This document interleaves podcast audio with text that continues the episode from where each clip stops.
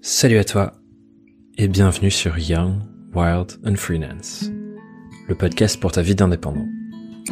Je m'appelle Thomas Burbidge et j'ai décidé de dédier les prochaines années de ma vie à l'accompagnement d'une petite poignée de personnes qui ont décidé de changer leur rapport au travail. On les appelle freelance, solopreneurs ou indépendants, mais au-delà de ce nom, ils sont réunis autour d'une cause commune. Mettre leur activité professionnelle au service de leurs idéaux, de l'impact qu'ils veulent avoir sur le monde et leur entourage, et à leur définition personnelle d'une vie bien vécue. Et pour ce faire, je suis ravi de t'accueillir dans ce tout premier épisode de la saison 4 de ce podcast, où j'ai le grand plaisir d'accueillir quelqu'un que j'admire beaucoup. J'ai nommé Laetitia Vito. Il y a tellement de manières de présenter Laetitia, mais pour moi, c'est quelqu'un qui avant tout se pose beaucoup de questions sur le monde, sur la société dans laquelle on vit, mais aussi la place que elle souhaite y avoir. Laetitia est avant tout quelqu'un qui prend beaucoup la parole sur ces sujets, les sujets qui l'intéressent, notamment en créant beaucoup de contenu à l'écrit. Et avec le temps, elle se fait une place de, je pense, la référence francophone sur les sujets qui tournent autour du futur du travail. Et c'est cette expertise qui lui permet de créer du contenu très pointu sur ce sujet pour des clients comme Welcome to the Jungle, pour qui elle est l'éditrice en chef, notamment sur les sujets RH, pour Malte aussi, la plateforme de freelance que tu connais peut-être, avec qui elle crée l'étude annuelle sur le freelancing, que d'ailleurs tu as, tu as peut-être lu, et bien d'autres clients encore, tous aussi euh, intéressants et prestigieux les uns que les autres. Dans cet épisode, on a suivi le fil de ses expériences professionnelles, des questions qu'elle s'est posées, en abordant à la fois des sujets très concrets de son développement, comme par exemple la question de comment est-ce qu'elle s'est forgée cette réputation qui la précède aujourd'hui, mais aussi des, sujets bien plus larges qui viennent questionner la place que l'on se doit d'occuper en tant qu'indépendant dans ce cadre plus large qui est euh, la société et du coup ne pas juste regarder notre propre petite entreprise. Et je pense vraiment que c'est l'épisode parfait pour nous replonger ensemble dans toutes ces grandes questions qui touchent à tous les indépendants. Et du coup, j'espère vraiment qu'il va te plaire. Et sur ce, je te laisse te plonger dans cet échange avec Laetitia. Et on se retrouve tous les deux à la fin de l'épisode. À tout à l'heure. Bienvenue sur Young Wild and Freelance, Laetitia. Depuis le temps. Depuis le temps. ça fait longtemps qu'on en parle. Je suis heureuse. Moi, je me souviens la première fois où j'ai entendu parler de ton podcast, c'était euh, c'était avec Int justement. Euh, je sais pas si ah tu te souviens quand j'avais. Ouais, c'était en. Elle m'en avait parlé juste avant et on s'était vu en vrai là, pour la première fois au moment de la conférence que j'avais fait quand j'ai sorti mon livre du labeur à l'ouvrage. Ouais, tout à fait. Et là, ça a fait tilt parce que du coup, euh, j'ai mis un visage sur le podcast dont j'avais entendu parler. Euh, voilà. Et t'étais avec, euh, avec, avec Alexis, je crois. Yes, on était venus tous les deux avec Alexis. Mais je savais pas si c'était déjà dans dans ton scope parce que c'était aussi la première fois que je rencontrais Inde. J'avais entendu parler et puis d'un coup je te vois et là c'était ça fait ça fait tilt. Trop bien. On a mis un, un visage sur un nom et. Et c'était du coup il y a il y a un an et demi je crois. Un an, un an et demi?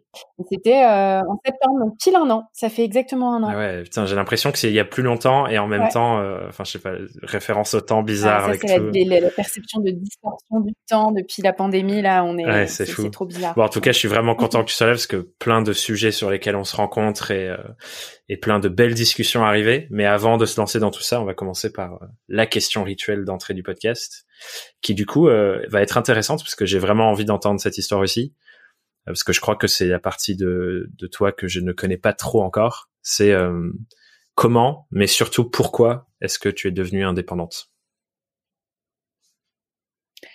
Alors, je peux te faire une version storytelling euh, très belle avec euh, toute une histoire intelligente, ou je peux te dire la vérité qui est je suis devenue indépendante parce que j'étais chômeuse.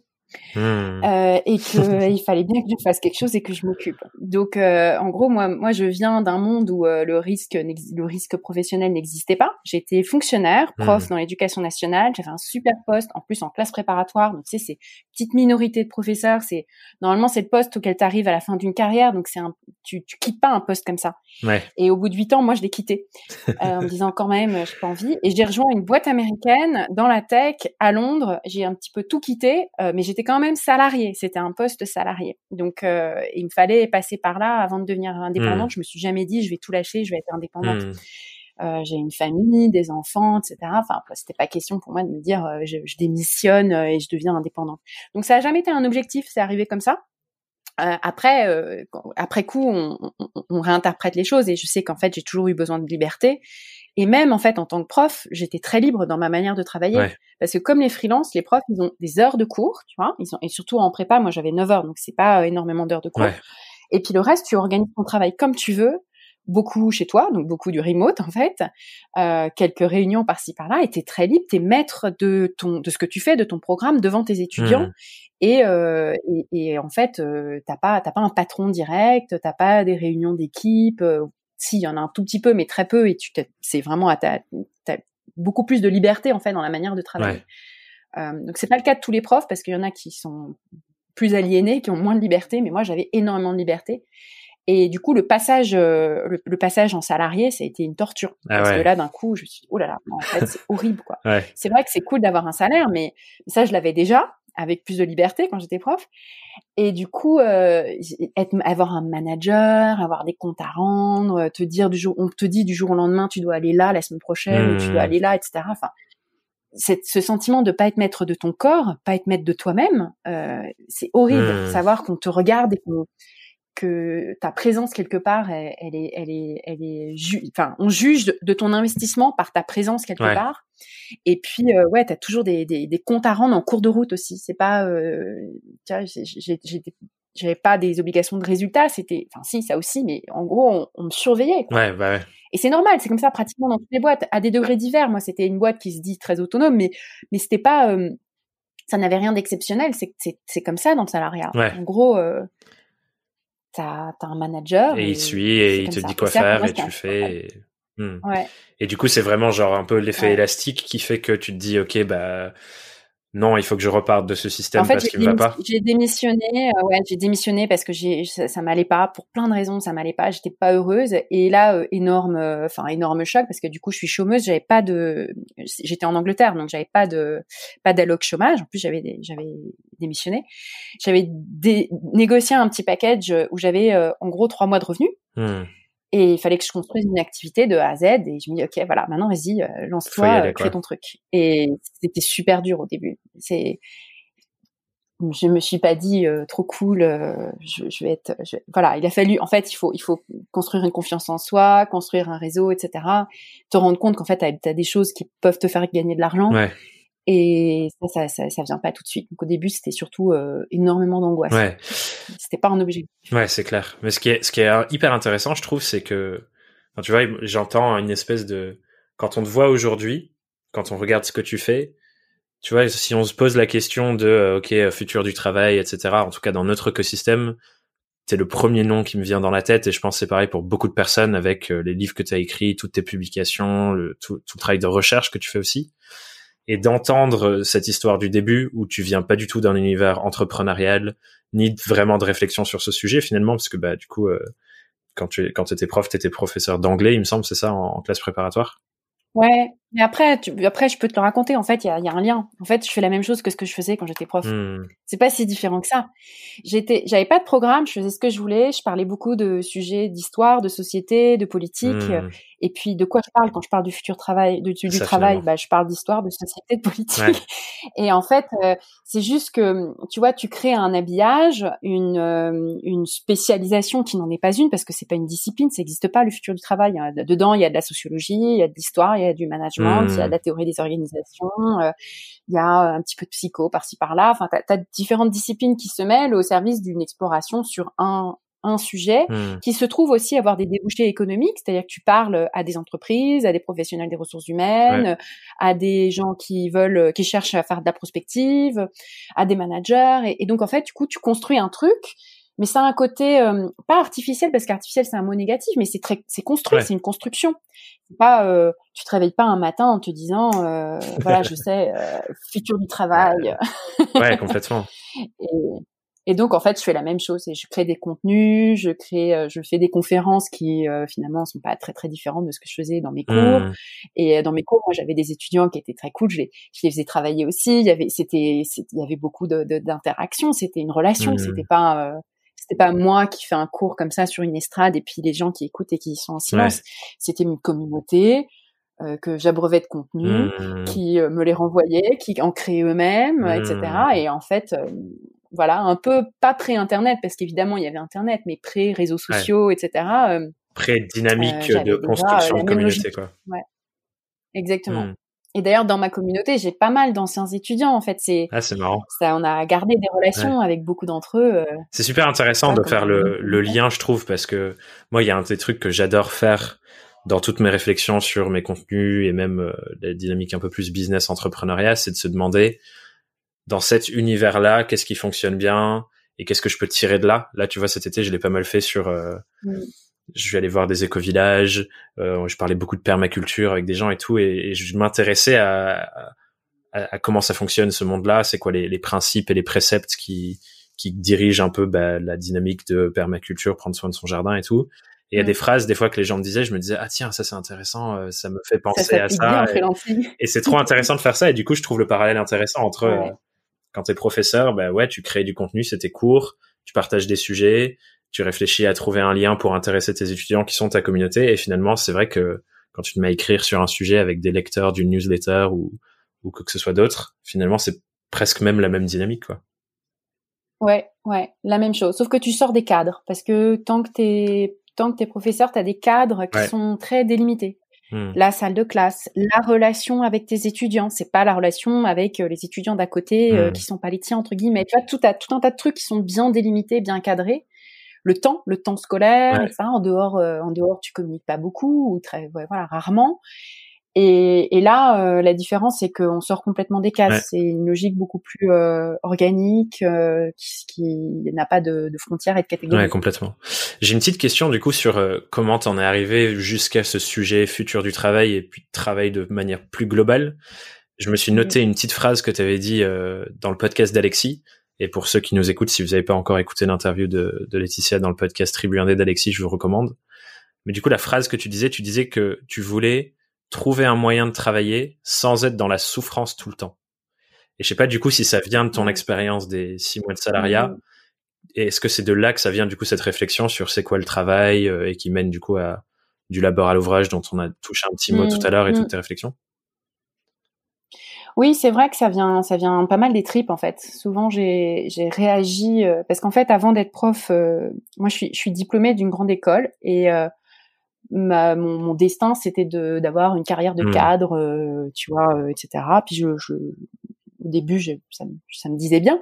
Et puis, j'ai bossé en entreprise dans une société de services informatiques mmh. pour vendre des services informatiques. Et là, c'était vraiment une souffrance terrible. Mmh. C'est que je m'ennuyais profondément. J'étais très très nulle mmh. comme commercial. Je comprenais rien à ce que je faisais.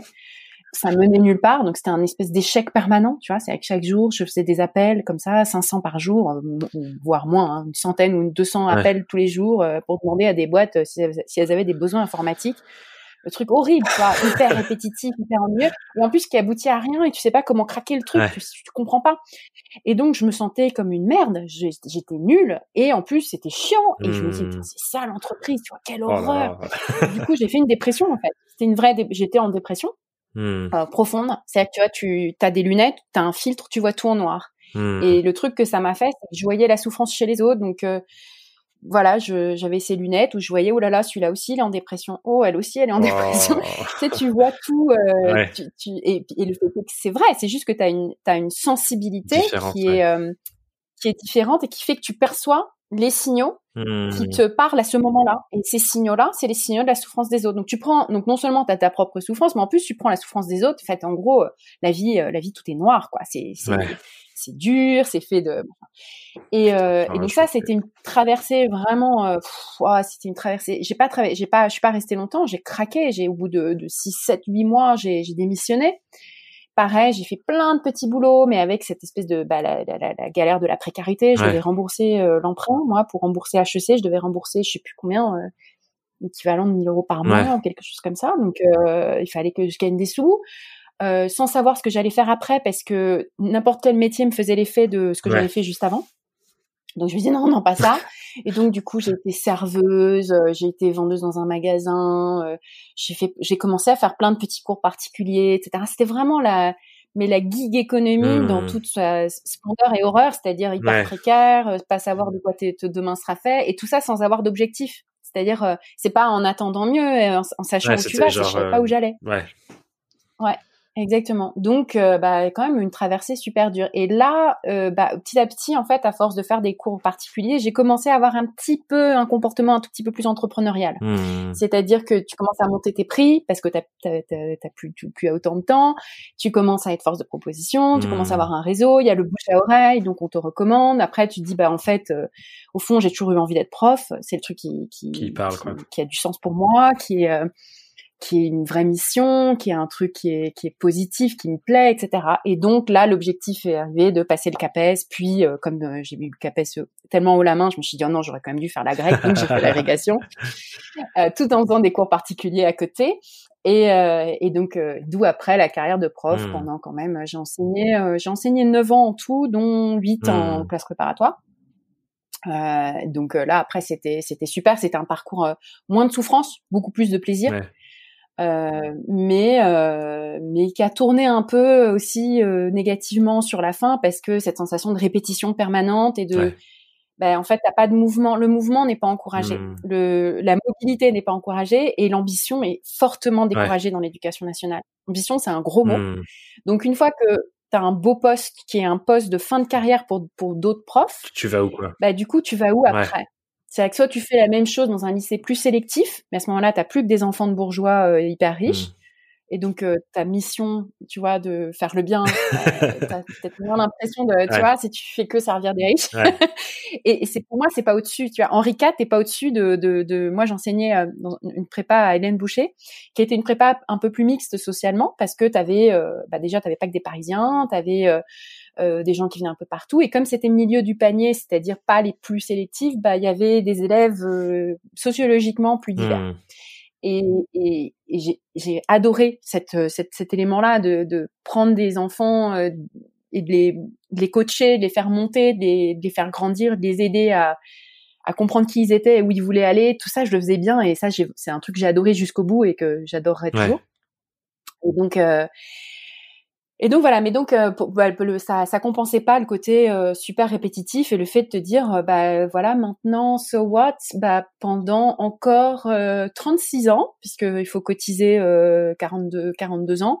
Pendant encore 36 ans tu fais la même chose. Et puis bon l'année d'après bon pendant encore 35 ans la même chose. Après encore 34 ans tu fais non c'est impossible c'est un peu long. C'est pas possible et surtout, même si t'aimes bien, il y a des moments que t'aimes bien, mais t'as des, des trucs qui se répètent à l'infini, tu vois, les discours du proviseur, les vacances, les conseils de classe, les concours, les copies de concours, les machins.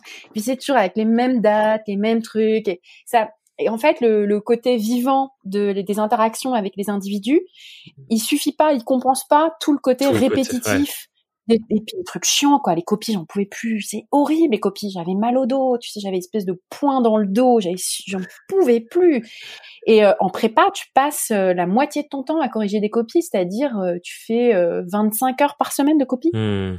c'est énorme. super répétitif. Tu vois, autant c'est riche quand tu as un groupe de 10 étudiants parce que les copies, c'est une manière de voir ce que, justement, c'est une interaction. C'est-à-dire que c'est une manière de voir comment ils ont digéré euh, ce qu'on a fait ensemble, qu'est-ce qu'ils ont créé à partir de ça. Au-delà de 10, en fait, c'est complètement dingue, ça dit beaucoup de choses sur la nature humaine, c'est qu'au-delà de 10, en fait, ça se répète. Hmm. C'est-à-dire que le type de réponse ou de création se répète. Par stacks. Ouais. T'as des catégories de gens, ils disent un peu tous, en fait, on dit tous la même chose. on est comme ça. Au-delà de 10, après. Il y a une phrase que j'adore qui dit ça, que j'utilise pas mal euh, pour, pour les personnes qui se disent euh, ouais, j'ai rien de nouveau à raconter, etc. Parce que c'est une vérité. J'aime bien dire euh, il y a un nombre très limité de messages, mais une infinité de messagers. Et que effectivement, même si on dit la même chose, on le dit jamais vraiment avec les mêmes subtilités et ça n'a pas le même goût en fait. Ouais. Et ça, je trouve ça hyper important parce que tu vois, il y a des gens qui vont dire peut-être effectivement exactement la même chose que nous sur cet épisode de podcast, mais parce que c'est nous. Et, et, tu vois, là, un truc que je sens beaucoup dans tout ce que tu racontes aussi, c'est à quel point euh, émotionnellement c'est ancré en toi. Et je pense que ça, bien sûr, ça, ça, ça a éduqué, ça a nourri ta manière d'en parler et tout ce que tu as fait par la suite, parce que bah, tu vois, quand je te vois parler de à quel point c'était chiant de répéter tout le temps la même chose, euh, bah, je comprends à quel point tu as envie de diversité avec tous les différents projets que tu fais aujourd'hui. Et quand je t'entends parler de, du fait de d'être suivi ou qu'on te dise où être à quelle heure et quoi faire, bah je comprends de ouf euh, l'envie de liberté, enfin de retrouver cette liberté qu'on peut avoir quand on est indépendant et, mm. et cette partie mm. un peu exploratoire. Et ouais, du coup tout ça, ça nourrit qui tu es aujourd'hui et comment tu parles des choses. Et pour revenir sur ce truc, du coup je comprends, euh, je comprends mieux d'où ça vient cette volonté de réfléchir. Euh, c'est quoi le travail? Aujourd'hui de plus en plus avec les évolutions sociétales. Je vois que tu prends encore de la hauteur avec Nouveau Départ et tout ce que tu fais mais je vois que ça vient juste de bah, toi toutes tes différentes expériences qui ont mûri dans différents sens et, euh, et, qui donnent naissance à, à ce dont tu parles aujourd'hui quoi. Complètement. Mais c'est partir de soi pour aller vers la société. C'est en fait, tu te rends compte que cette question que tu te poses tous les jours, qu'est-ce que je vais faire quand j'ai quand je serai plus grande? Et je te donne un scoop. En fait, on je le dis encore à 42 ans. je me le disais à 28, je me le dis à 35, on se le dit encore à 42, parce qu'à 42, on le vit mieux, je pense. euh, et en fait, euh, du coup, tu te rends compte que ça, il y a un truc il y a un truc qui est plus large que toi, euh, hmm. parce que, euh, et là, c'est toute la théorie qu'on qu'on développe avec avec Nicolas autour de Nouveau Départ, c'est que on vit une transition entre d'un paradigme à un autre paradigme, hmm. et que dans, dans, dans cette transition, d'un coup euh, les modèles qui existaient, qui étaient, dont on pouvait se satisfaire et puis qui pouvaient euh, servir tout le monde, ils deviennent insuffisants. Euh, beaucoup de gens se sentent à l'étroit ou ils fonctionnent plus. C'est-à-dire beaucoup de gens qui, qui ne sont pas ouverts les possibilités qui étaient, qui étaient, qui leur auraient été proposées au XXe siècle. Et donc, et donc, on est super nombreux comme ça à sortir, à avoir cette sensation de sortir des cadres ou de ou de pas rentrer dans un cadre. Et, et, quand on est si nombreux, bah, c'est qu'il y, y, a quelque chose effectivement qui nous dépasse. Hmm. Et, et, je pense que c'est vrai que du coup, cette réflexion, elle est venue assez naturellement. Et j'ai rencontré les filles de Switch Collective, Clara Deletraz et, et, et, Béatrice Moulin, qui créaient à ce moment-là Switch, qui avaient les mêmes réflexions, se disaient mais bon sang, on est on est tellement nombreux, nombreuses à se poser ces questions-là, à se sentir mal dans notre travail, à souffrir euh, ou à s'ennuyer profondément et tout. Il y, a, il y a quelque chose, il y a vraiment quelque chose qui nous dépasse. Et elles ont créé ce programme euh, qui permet aux gens justement de se retrouver en groupe, de, de, de, de faire un travail sur eux-mêmes, de mieux comprendre comment ils peuvent construire quelque chose pour améliorer leur vie professionnelle. Moi, ça a été le, point d'entrée dans le futur du, dans le futur work, mmh. dans ce qui allait devenir après euh, une expertise avec euh, voilà des produits, des offres, etc. Euh, dont, dont, je vis aujourd'hui. Mmh. Hyper intéressant. Parce que tu vois cette phrase que je disais tout à l'heure que j'ai retrouvé que tu disais dans le podcast d'Alexis, moi c'est un truc qui me parle beaucoup aussi. Je sais pas si tu as déjà entendu mon petit pitch, mais souvent quand je me présente, je dis que qu'une de mes convictions, c'est que pendant beaucoup trop longtemps, on s'est trompé sur la définition qu'on donnait au travail. Et tu sais, l'étymologie du mot travail, ça vient de tripalium ou trépalium, je sais plus, mm. qui veut dire euh, instrument de torture, tripalium, et que en fait, mm.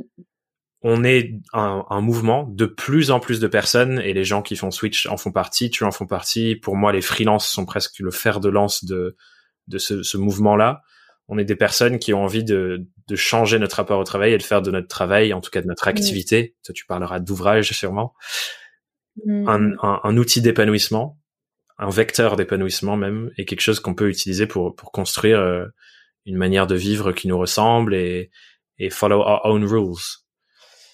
Et mm. du coup, je trouvais que, enfin, je trouvais ça trop bien et intéressant que genre le point de départ dont tu parlais là aussi, c'est trouver une manière de travailler sans être dans la souffrance complète et faire en sorte que ouais, ça soit à la place de l'épanouissement constant.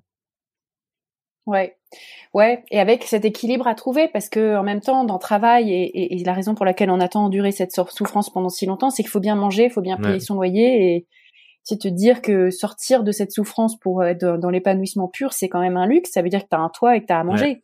Donc, tu as toujours cet équilibre à trouver et, et, et ça prend des formes très différentes. Je, je, pense que les freelances, ça fait une, une partie, ceux qui vivent bien, c'est une partie de de ceux qui trouvent une réponse très positive, c'est un peu un privilège.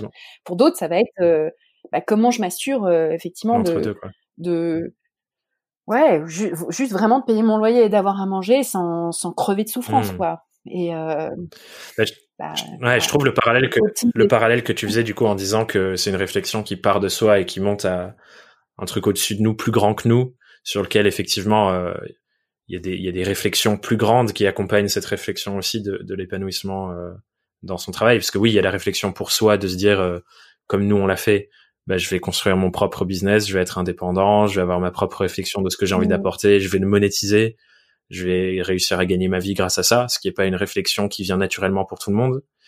Mais il y a du coup aussi l'autre niveau, on, parlait en off juste avant de, de revenu universel.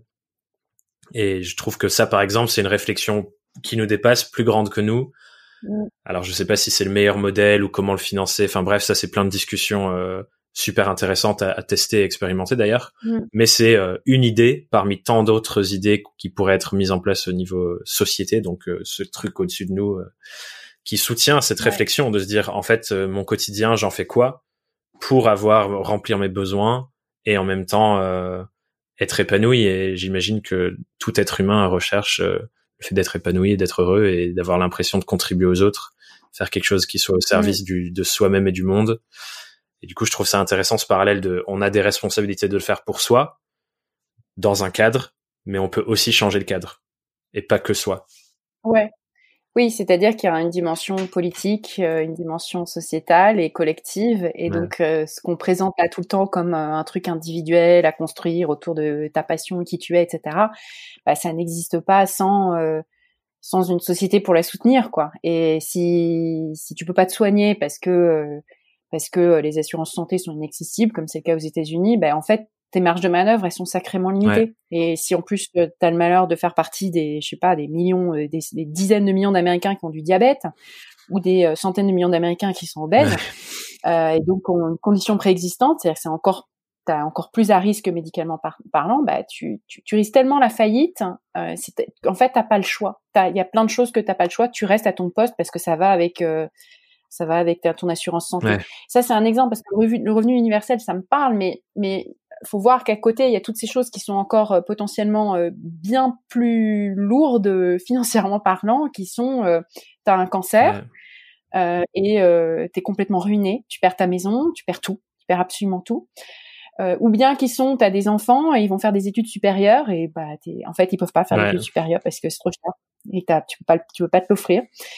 Et voilà, tu as tous ces sujets, bah, notamment éducation et santé, euh, qui s'ajoutent en fait au revenu universel. C'est que le revenu, en fait, finalement, c'est juste le toit et manger. Mais après, tu as, d'autres trucs dont tu as besoin quand même. Euh, c'est clair, c'est une micro-action parmi euh, voilà. tout un vaste spectre de choses à, à, à réfléchir, à faire. Mais c'est hyper intéressant, je trouve, euh, toutes ces réflexions. Et c'est vrai que c'était une discussion qu'on avait eu tous les deux aussi avec Inde, que il y a plein de choses super bénéfiques dans, dans le mouvement freelancing dont, qui, que moi je trouve trop belles, ces réflexions sur soi. On en parlait mm. aussi un peu euh, avec Switch, qu'est-ce que j'ai envie de faire de ma vie, et ainsi de suite, et ainsi de suite. Et la discussion qu'on avait eue tous les deux aussi, c'est mener ces réflexions, c'est hyper important, mais il faut pas que ça tende vers l'autre côté du spectre qui est s'individualiser entre guillemets en se dissociant et en se disant bah j'ai envie d'être indépendant pour m'extraire de cet autre système et continuer de penser global et en collectif. Et c'est pour ça euh, on a tous les deux été impliqués dans dans le dans le projet indépendant.co du, du syndicat des indépendants. Et euh, j'adore cette phrase la liberté s'acquiert en commun mmh. qui est utilisée par le syndicat qui parle de ça justement du fait que oui on est indépendant mais on ne doit pas être euh, individuel et de notre côté, on avance ensemble quand même. Et là, en ce moment, il y a beaucoup de choses qui se jouent, donc c'est génial que ce mouvement prenne de l'ampleur en ce moment parce que là, euh, il est question de, de, plan de relance. Et plan de relance, comme le dit très bien Inde Lidrissi, c'est financé par la dette et euh, donc du coup, c'est nos impôts. Et les free, euh, les freelances, ils payent des impôts, ils payent des impôts sur société, ils payent des impôts sur le revenu, ils payent la TVA comme tout le monde. Et donc, il y a vraiment pas de raison qu'ils soient exclus de tous les dispositifs qui sont créés, qui, qui vont, tu vois, qui on soutient les entreprises et puis on soutient les individus salariés, et puis entre les deux, on n'imagine pas que en fait, il y a bah, des gens qui ont besoin. Il y a aussi des indépendants. Voilà, des gens qui ont besoin d'être d'être soutenus de la même manière. Donc, donc ça, c'est un gros gros sujet. Et puis le sujet de réinventer la protection sociale dans un monde où, où il y a plus de gens qui sont qui sont hors des cases.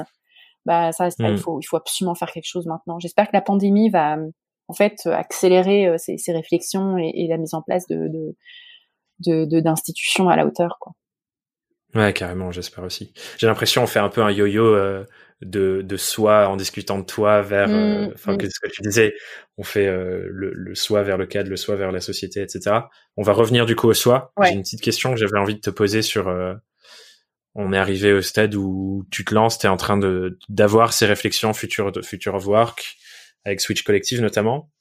Moi, je, c'est sûrement une. Donc 2015. Ça, c'était 2015. Le début de ma carrière entre guillemets, euh, ma carrière future, future of work. ouais. Ben, ce que je me dis, c'est il y aura une part de post-rationalisation dans ta réponse, bien sûr, mais moi, je suis vraiment curieux de comment tu as construit cette, euh, cette, cette, grosse légitimité que tu as sur le sujet aujourd'hui, qui fait qu'il y a cette association presque, on parle de top of mind, t'es le mm. premier nom qui arrive dans la tête des gens sur ce sujet pour beaucoup. C'est quoi pour toi euh, les, les, les, grands, les grands points, les grandes étapes qui ont marqué cette, euh, cette légitimité là que tu as sujet, sur le sujet Je dirais qu'il y a trois éléments qui expliquent comment, enfin, qui, qui se rencontrent et qui font que, que j'ai que j'ai construit quelque chose euh, relativement solide sur sur un sujet très large qui est toutes les évolutions mmh. du travail. La première chose, c'est que moi, mon job, c'était de créer du contenu. Et le créer du contenu, c'est quelque chose qui est cumulatif qui te permet de rayonner. Et euh, franchement, il n'y a pas mieux pour euh, se créer une légitimité. Ça peut être, c'est pas forcément de l'écrit, ça peut être euh, des vidéos, etc. Mais au bout d'un moment, c'est vraiment ça qui te permet de construire, d'agréger une communauté autour de ces mmh. contenus, de devenir toi-même un média. C'est ça qui te rend vraiment indépendante. Quand tu quand tu as ce rayonnement, tu c'est du solide. Quand tu as une communauté derrière mmh. qui te suit, c'est c'est plus solide que de comment dire que d'être au service d'un individu mais d'être caché euh, tu vois euh, d'être caché derrière ouais, derrière lui. Derrière euh, du coup tu dirais c'est tu dirais que c'est une accumulation de toutes tes expressions dessus. Voilà exactement. Donc vraiment beaucoup beaucoup beaucoup de contenu beaucoup d'écrits où là j'ai mis toutes mes qualités de de, de prof au service de ça. C'est je, je Ouais. Pour moi, écrire, c'est naturel. Euh, j'écris, euh, j'écris, euh, j'écris, j'écris pas trop mal. j'écris avec plaisir. je le fais. Je, je, je, sais faire de la recherche. Je lis beaucoup, etc. Donc tout ça, c'est des trucs que j'ai que j'ai mis au service de ça. Euh, donc ça c'est le premier élément et, et pendant cinq ans en fait c'est vrai que j'ai créé énormément de contenu. Il faudrait absolument que je fasse une archive. Euh, Nicolas il s'est mis à, à, utiliser Notion pour euh, ranger ses pour archiver tout 400 newsletters et je ne sais quoi. Euh, moi pareil c'est des centaines et des centaines. C'est 200 articles presque 200 articles sur Medium. des newsletters, il doit y en avoir presque 30. des les, les articles et les e-books sur Welcome to the Jungle centaines tu vois, si tu mmh. plus, euh, ouais, enfin, plus tout le reste, c'est des trucs dans les médias euh, par Et les conférences, et les, intérêts, il y a plein de choses. Donc en fait, si je devais créer une archive, c'est vrai que là, du coup, il y en a beaucoup, et ça serait même bien de le faire pour pouvoir les réutiliser, parce qu'il y a des trucs qui sont toujours d'actualité en fait, et complètement disparu juste parce qu'il y a marqué 2016. On a l'impression que c'est vieux. Alors en fait, euh, faudrait le. du coup, du coup, ouais, c'est intéressant parce que clairement, c'est un sujet qui revient tout le temps. Moi, je trouve que, tu vois, ce podcast, par exemple, c'est un super effet de levier, c'est-à-dire que c'est créé, tu peux ensuite le distribuer de plein de différentes manières pour euh, ça, ça travaille dans le noir pour toi en fait. Exactement. moi le podcast, euh, quand je dors, il travaille pour moi entre guillemets et tes articles et tout ton contenu c'est pareil. je pense que c'est effectivement une euh, presque une pierre angulaire de se dire j'ai envie de me positionner sur un sujet. Mon temps de parole, si je ne le capture pas et ne le réutilise pas et le, le, le package passe aux différentes formes, il est c'est pas assez. Ouais. Du coup, ça, clairement, j'entends que c'est un, gros sujet. Mais est-ce qu'il y a d'autres choses? Parce que c'est pas juste parce que tu as écrit et créé beaucoup de contenu que ça arrive aussi. la deuxième chose, c'est euh, euh, le timing. C'est-à-dire que j'ai commencé en 2015, mmh. euh, avant, en gros, avant que ça devienne complètement mainstream.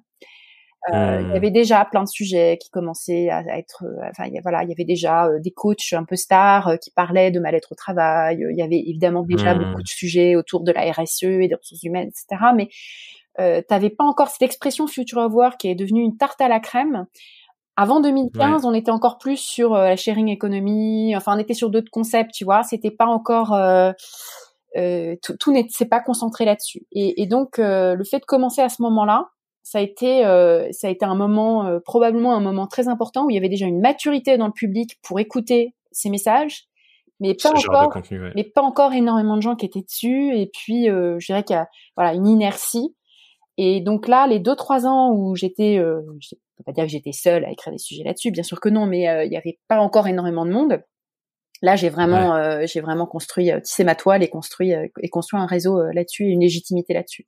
Et maintenant, où il y a beaucoup plus de mmh. monde, moi, j'ai déjà, j'ai déjà commencé à construire avant, donc du coup, j'ai entre guillemets plus de légitimité parce que j'ai fait énormément de recherches et énormément de travaux avant sur des sujets sur lesquels les gens arrivent. Donc tu te dis, voilà. Donc ça, c'est un petit côté en fait, sentir l'air du temps et être sur un sujet où tu sens qu'il y a quelque chose qui est en train de se passer. Et puis euh, après, tu, tu, ouais, là aussi, ça te dépasse. Il y, a un côté, mmh. un côté chance toujours euh, dans le fait de rencontrer euh, que tes messages rencontrent à un moment un, un public, Et, et, que ça parle. Et, et, si t'es trop en avance, t'es un peu un illuminé de service. Et si t'es trop en retard, bah c'est difficile de créer une activité parce qu'il y a déjà il y a déjà beaucoup de concurrence en fait. Donc, il y a beaucoup euh, plus de travail à faire pour dépasser. Euh. Ouais, exactement. Donc ça c'est le deuxième la deuxième chose et la troisième c'est euh, en fait j'ai enfin c'est des rencontres et c'est le fait d'avoir bossé sur sur différents sujets qui m'ont permis de faire un comment dire, de faire un tour du, des sujets Future Work de manière mmh. assez complète. Donc ça a été le l'angle perso et conversion professionnelle avec Switch Collective. Donc là, ça partait aussi de mes propres tripes et de ma propre vie euh, de, de, de ouais, ce que tu vivais quoi. guillemets ou en tout cas de, de lassitude etc et puis euh, et de comprendre qu'à partir de ce sujet conversion reconversion professionnelle bah il y a un truc euh, sociétal. Ensuite j'ai beaucoup bossé sur les sujets freelance avec la plateforme Malte où c'était le tout début où il y avait un vrai travail d'évangélisation euh, à l'époque hmm. à l'époque en 2015 2016 2016 où je crois qu'on a eu la première étude c'était de dire oui il y a des gens qui sont freelance qui l'ont choisi et c'est pas c'est pas, tout le monde ouais, voilà, ah bon, oh là là, exactement. Et euh, c'était des études, euh, voilà, euh, qui montraient que c'était vraiment l'aspiration à l'autonomie qui était le truc, le truc qui, qui, les portait, le fait de choisir leur mission, qu'il y avait même des gens qui choisissaient ça pour mieux gagner leur vie, enfin un truc genre ah, waouh. moi, c'était juste pile à cette période justement où, où j'ai fait mes premiers pas là-dedans complètement au hasard. Et toi, t'as pas été salarié du coup, t'as jamais été salarié? J'ai fait toutes mes études en alternance. En fait, du coup, j'ai entre guillemets vécu le salariat comme ça, même si c'est pas exactement pareil, évidemment. mais... mais... après, euh, après mes études, j'avais commencé à faire du freelancing pendant mes études euh, parce que euh, crème de la crème et Malte et tout ça, qui commençait à prendre la parole. Finalement, j'ai jamais bossé via ces plateformes, mais ça commençait à être un sujet qui arrivait. Et je me suis dit tiens, intéressant pour toutes les raisons que tu viens d'évoquer. Et du coup, j'ai suivi ce mouvement à ce moment-là, quoi. Et c'est marrant de voir que médiatiquement finalement ça a un impact aussi sur euh, les questions que tu te poses. Ouais. Ouais. Plus c'est présent dans les médias et plus c'est présent dans du contenu. Exactement. Plus tu te dis. Ça légitime ton ah, choix. Intéressant. Et ça t'inspire. Ouais. et ça t'inspire d'autres choix. Complètement. Dire, mais en fait, c'est peut-être possible finalement. c'est une option. Ouais. Ouais. Ouais, mmh. exactement. Et du coup, après, après cette brique-là, donc la brique, voilà. Ensuite, après, après à, la fin, à la fin de la brique freelance, enfin, c'était pas à la fin parce que je suis toujours, je garde tous ces sujets en même temps en fait. Hein, c'est cumulatif, je les, je les exclus pas. Bien sûr. Euh, et ben, je, je, commençais à bosser du côté, euh, du point de vue des entreprises. Qu'est-ce que ça veut dire pour les entreprises? Toutes ces transformations du travail. Qu'est-ce que ça veut dire? Voilà. Mais qu'est-ce que ça veut dire en termes de recrutement? Qu'est-ce que ça veut dire en termes de stratégie, en termes de planification? Enfin, Est-ce que la planification c'est encore possible? Qu'est-ce que ça veut dire en termes de, de, de management, de d'organisation du travail? Et du coup, après, j'en suis venue assez naturellement à des sujets management, RH, etc., qui en fait me plaisent beaucoup mmh. parce que je retrouve ma casquette HEC, euh, euh, théorie des organisations, etc., marketing, etc. En fait, le point de vue des entreprises m'intéresse m'intéresse énormément. Mmh. Et donc, euh, c'est comme ça qu'après, j'ai commencé à bosser pour Welcome to the Jungle, pour mmh. créer des e-books, des contenus fouillés sur finalement bien d'autres euh, sujets, euh, de ressources humaines, et y compris, et on reboucle la, la, boucle, de retrouver aussi des salariés, parce que finalement, c'est quand même... c'est quand même plus de pas, loin de 90% des gens qui sont salariés, donc à un moment il faut aussi parler d'eux. Et, et, et, puis que c'est un univers avec beaucoup de nuances et de différences. Et tout le monde n'est pas Il n'y a pas le salarié indépendant. Hein, c'est, en fait, c'est des continuums. C'est clair. Il y a tout un continuum, c'est clair. Du coup, est-ce que, euh, est-ce que ce cheminement-là, pour couvrir un peu toutes les thématiques qui étaient dans ta grande thématique, euh, est-ce que c'était un truc que tu cherchais, c'était voulu, c'était calculé, c'était construit, ou ça s'est fait un peu par euh, le hasard et les mmh. rencontres de la vie? Est-ce que c'est un mélange des deux? C'est un mélange des deux parce que en fait, il se passe la même chose euh, que, dans toute ma vie professionnelle, c'est qu'au bout d'un moment, tu as l'impression de refaire toujours la même chose. Par exemple, si une fois que tu as fait hmm. la deuxième, puis la troisième étude sur les freelances où les pourcentages varient légèrement, mais tu es censé réécrire un autre texte et tout, mais c'est un peu toujours la même chose. Ouais. Bah, tu dis, bah en fait, ça y est. Puis tu sais, tu commences à avoir une casquette et tu dis, ça peut devenir super lucratif parce que tu deviens la personne identifiée comme super expert de tel sujet. Et en fait, du coup, tu es méga crédible pour parler de ça. Mmh. Et donc, évidemment, c'est bien professionnellement parce que tu as cette expertise, tu es super légitime et après, tu, tu, tu peux vraiment euh, faire du cash-in, quoi. C'est, tu, tu, tu peux, euh, mais en même temps, tu t'emmerdes. Parce que t'as, enfin, moi, mmh. en tout cas, bien sûr, on peut toujours approfondir davantage un sujet et, et mais peut-être que ça correspond pas à ma personnalité et en fait, j'avais aussi envie d'aller explorer autre chose. Et donc euh, toujours euh, ce mouvement de balancier entre bon bah c'est bien, t'es confortable, t'as un revenu, t'as des missions, t'as des trucs, et puis en même temps t'as envie de faire des trucs euh, différents, voilà, et, et d'évoluer et d'être dans la dans une mobilité. Et comme tu l'as compris, c'est ça qui me faisait souffrir quand j'étais prof, c'est qu'il n'y avait pas de mobilité, tu pouvais pas avancer, tu pouvais pas aller ailleurs. Donc, euh, donc du coup, moi, il y avait ce besoin et ça c'est et, et quand t'es freelance, t'as ce truc qui est incroyablement génial, qui est que finalement ces mouvements-là peuvent se faire de manière beaucoup plus euh, souple et fluide. Parce que t'as un truc que tu gardes, un truc que tu rajoutes, euh, justement, tu les les publications que tu fais vont t'amener petit à petit vers d'autres choses, vont tu tu peux solliciter des gens pour les rencontrer et puis finalement tu tu vois que tu peux faire évoluer toi-même et, et, en gros, c'est comme si tu devenais euh, maître de ton propre bateau, quoi. Au lieu d'être juste passager et, te laisser guider par le gros navire, dans le gros navire, bah tu te rends compte qu'en fait tu peux prendre la barre. Et c'est pas facile, euh, c'est pas facile parce que bah il faut que tu peux pas bouger, euh, puis t'as peut-être des icebergs et tout ça, donc faut que tu, tu peux pas aller n'importe où non plus. Et puis voilà, si tu veux construire un truc solide, voilà. Mais tu te rends compte que tu as une marge de manœuvre, et, et ça c'est une découverte extraordinaire de se rendre compte qu'on peut, qu'on peut. Clair. Donc il y a une part, voilà, une part des deux. Et puis toujours le hasard parce que en fait, il y a un truc que, j'ai fait.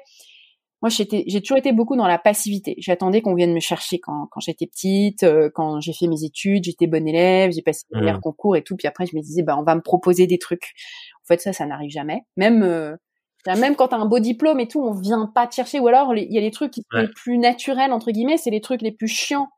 C'est euh, mmh. carrières, euh, tu vois, toutes tracées dans l'audit où là, on recrute toujours des armées tous les ans et tout. Donc oui, entre guillemets, on vient te chercher, mais t'as pas envie enfin moi j'avais pas du tout envie de ces carrières pas exactement parce que c'est toi la personne sur mesure c'est pas euh. toi voilà c'est pas toi qu'on vient chercher. C'est juste parce qu'on a besoin de 100 personnes euh, profil quoi. ouais exactement avec ce profil là exactement. Et donc euh, et donc euh, donc je disais oui voilà j'étais beaucoup dans cette passivité là et, et ça c'est un énorme apprentissage d'apprendre que enfin de, de, de, sortir de cette passivité pour te dire qu'en fait ouais, euh, proactif. ouais exactement proposer des choses. Et moi j'ai ouais. beaucoup de temps. Ça a mis énormément d'années et donc, je disais par rapport au contenu. Euh, Vas-y, oui, Ouais, par rapport au contenu, du coup, c'est, j'avais oublié ce que je voulais dire. Euh, c'est que quand tu crées du contenu, en fait, euh, tu peux te payer le luxe d'être un peu plus passif que quand tu vends un produit que tu as conçu par toi-même où tu dois quand même aller chercher des clients. Parce que le contenu, tu l'as dit, le contenu, il travaille pour toi pendant que tu dors. Et donc, en fait, il y a des mmh. gens qui te sollicitent dit vous voulez pas venir nous parler de ça? Ou bien tiens on a vu que vous aviez fait ça est-ce que vous voulez pas rencontrer un tel une telle? Et du coup tu as tous ces toutes ces propositions qui viennent qui sont le résultat de, de, de, de, de ton contenu et tu pioches. Et c'est tellement incroyablement un luxe de pouvoir euh, avoir comme ça des gens qui viennent vers toi qui viennent vers toi parce qu'a priori ce que tu as fait les a interpellés donc ils viennent pour la bonne raison et c'est une mmh. sélection naturelle, c'est-à-dire que ceux qui ceux qui viennent te voir, du coup, euh, viennent te voir parce qu'ils ils viennent vraiment, ils veulent vraiment toi. Toi, ouais. Et ton regard. Exactement. Et, et donc euh, et donc finalement, j'ai un peu gardé une partie de cette espèce de passivité qui est que euh, c'est tellement c'est tellement génial quand, quand on vient te solliciter. En gros, c'est c'est comme dans la drague, quoi. C'est tellement dur d'aller draguer les autres. C'est tellement cool de te faire mmh. draguer. ouais. c'est drôle. Il y a toujours des entre le marketing et, la drague, il y a toujours plein de parallèles qui sont faits. On parlait un peu de piocher des trucs dans un monde et les ramener euh, dans l'autre. Mais je trouve que, tu vois, les, les trois points que tu as cités, pour moi, c'est un, c'est un, un super cas d'étude de euh, marque personnelle, personnel branding. Enfin bref, il y a plein de manières de le faire pour les exercices, pour réfléchir à ça. Tu vois, genre, euh, t'as un sujet hyper large qui est souvent challengeant pour les gens qui ont pas un truc ultra niche où tu peux te spécialiser. Sur un sujet ultra large, en gros, ce que tu disais être ton parcours, c'est il y a le future of work, mais dedans il y a plein de sous-thématiques. Ouais. Reconversion professionnelle, développement de soi et question de soi, freelancing et entrepreneuriat, euh, le côté entreprise, le côté RH, le côté recrutement. Et je trouve que le, ton parcours finalement, ça a été de se dire, ben voilà, pour être reconnu sur Future Work, il faut que je coche les cases de toutes ces sous-thématiques. Et en créant du contenu sur chaque, bah, du coup, ça crée cette récurrence de bah, les gens me découvrent sur ça, puis sur ça, puis mm. sur ça, puis sur ça. Et tu, tu bâtis ta légitimité sur le sous-domaine, puis le sous-domaine, puis le sous-domaine, ce qui finalement est un vrai cheminement long terme qui est hyper intéressant. Et je pense que ça, c'est un, un exercice que qu'on fait pas si souvent de se dire ben moi j'ai envie de m'exprimer sur ce sujet c'est quoi tous les composants qui sont à l'intérieur et comment je fais de manière construite mm. et consciente de me dire ben là je vais me focus sur ce composant puis ensuite je vais me focus sur composant puis le composant et, continuer et au final euh, bah, tu donnais l'exemple les chiffres de tout ce que tu as écrit tout ce que tu as créé tout ce que tu as rédigé tout ce que tu as partagé comme point de vue ben ça ancre euh, ça ancre une légitimité quoi c'est juste naturel en fait que ça arrive mm. au bout d'un mm. moment mm. et les bouquins ça aide quand même hein. Et puis les bouquins, ça aide quand même. C'est vrai, t'en as trois. Donc voilà, l'édition, tout ça, c'est un peu ancien monde, mais le fait d'être publié dans une maison d'édition reconnue, tu vois, Calman Levy, euh, je suis hyper fière. C'est vraiment une institution tellement prestigieuse, tellement euh, reconnue. Et c'est pas la, la question n'est pas combien tu vends de livres, hein, parce que ça, euh, en général, euh, c'est, enfin, sur des essais, tu vends pas des, c'est beaucoup, c'est tellement moins que, des, que les chiffres de vue d'un, d'un, d'une newsletter ou d'un blog ou d'un podcast, tu vois. Et euh, par contre, par contre, au niveau légitimité, c'est, c'est encore un outil puissant. Donc, en fait, il faut combiner tout ça, quoi. Ouais, on attribue beaucoup de valeur. En tout cas, la, la, valeur qu'on perçoit de quelqu'un qui a écrit un livre, c'est énorme, je trouve. Ouais, ouais. Ça fait tout de suite référence, quoi. Ouais. Mais je pense que ça marche aussi euh, sur euh, faire un film, un documentaire, quelque chose comme ça. C'est pas forcément ouais, complètement. l'écrit n'est pas n'est pas n'est pas ton le truc qui t'attire le plus. Euh. tu vois Samuel Samuel qui fait son documentaire sur le futur voir, bah je vais créer un documentaire.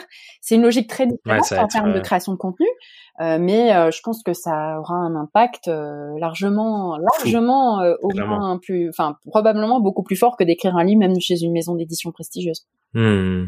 Ouais, clairement, ça va être très très très impactant, je pense, pour lui.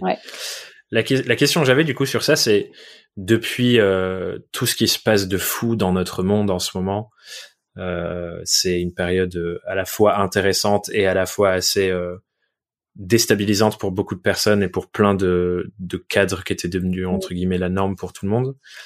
Là-dedans, toi, tu mènes de nouvelles réflexions et justement, tu crées du contenu, tu, tu prends la parole sur ça. Euh, notamment dans votre nouveau média, avec votre média Nouveau Départ. Mm. Je suis curieux du coup de, ça prend encore plus de hauteur et on revient à un cadre plus sociétal. Dans toi, ton cheminement logique de, de réflexion, de carrière, des sujets qui te parlent, je sens que t'es peut-être mm. de nouveau à un moment de bascule, tu passes sur des nouveaux sujets.